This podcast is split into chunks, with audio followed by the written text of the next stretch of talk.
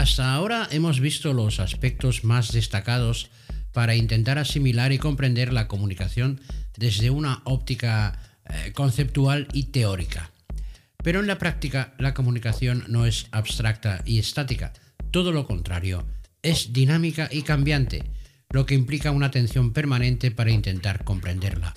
En este episodio, de acuerdo con los tiempos actuales, el mensaje y el canal a través del que se emite son dos conceptos que han adquirido una importancia vital. ¿La comunicación es información?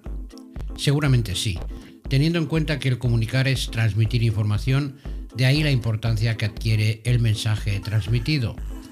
Siguiendo esta lógica, puede definirse a la información como el mensaje que se comunica, por cuanto que tiene diversos significados.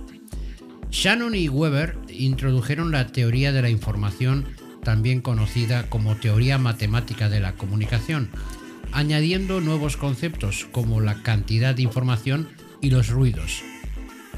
Aranguren lo resumió afirmando que información es lo nuevo. En lo concerniente a la cantidad de información, puede afirmarse que cuanto más probable es lo que se comunica, la cantidad de información que contiene ese mensaje es mínima y al contrario, cuando más indeterminado es dicho mensaje, esa misma indeterminación, también denominada entropía o medida de la incertidumbre, nos aporta mayor cantidad de información. Eh, dicho así, todo esto parece eh, sumamente complicado. Para ello, eh, ¿qué mejor que un ejemplo?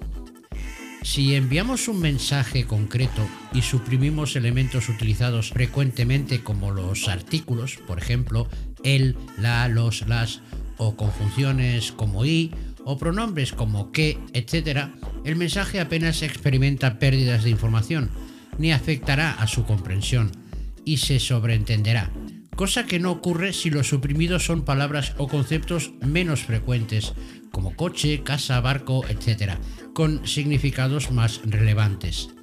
Aclaro que en este ejemplo el mensaje utilizado es un mensaje de texto, es decir, un sistema de símbolos donde existen unos más usados o frecuentes que otros. Esto da una estrecha relación entre información y entropía. En cuanto a los ruidos, pueden definirse como cualquier señal que el emisor no desea transmitir, pero que el receptor capta o percibe, considerándolos o no como parte de la información transmitida, dado que no son más que perturbaciones o distorsiones con capacidad de alterar dicha información. El antídoto o compensación para aminorar o eliminar los ruidos es la redundancia, o sea, la repetición total o parcial del mensaje, pero atendiendo a un equilibrio, ya que en exceso puede dar una complicación extra a la información, haciéndola más confusa. Y aquí hay que hacer un alto en el camino para digerir lo expuesto. En un próximo episodio intentaré desarrollar más todo esto, dada la enorme repercusión de todo ello en las sociedades actuales. Siguiendo con la información, esta puede ser de varios tipos. Objetiva, información emotivamente neutra, mera descripción pura y dura del objeto sobre el que se desea dar la información, libros técnicos, manuales, etc.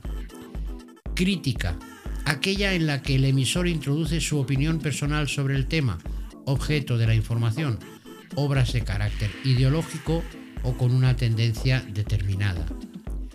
Expresiva, difiere de la anterior por cuanto que la opinión del emisor obedece más a lo emocional que a lo racional, obras poéticas, teatrales, etc. Persuasiva. Aquí no solo se pretende informar, sino influir de alguna manera en el receptor, marketing, publicidad y ventas principalmente. Los canales. Y como no hay dos sin tres, todo esto, ¿cómo lo enviamos o transmitimos? Pues a través de un canal.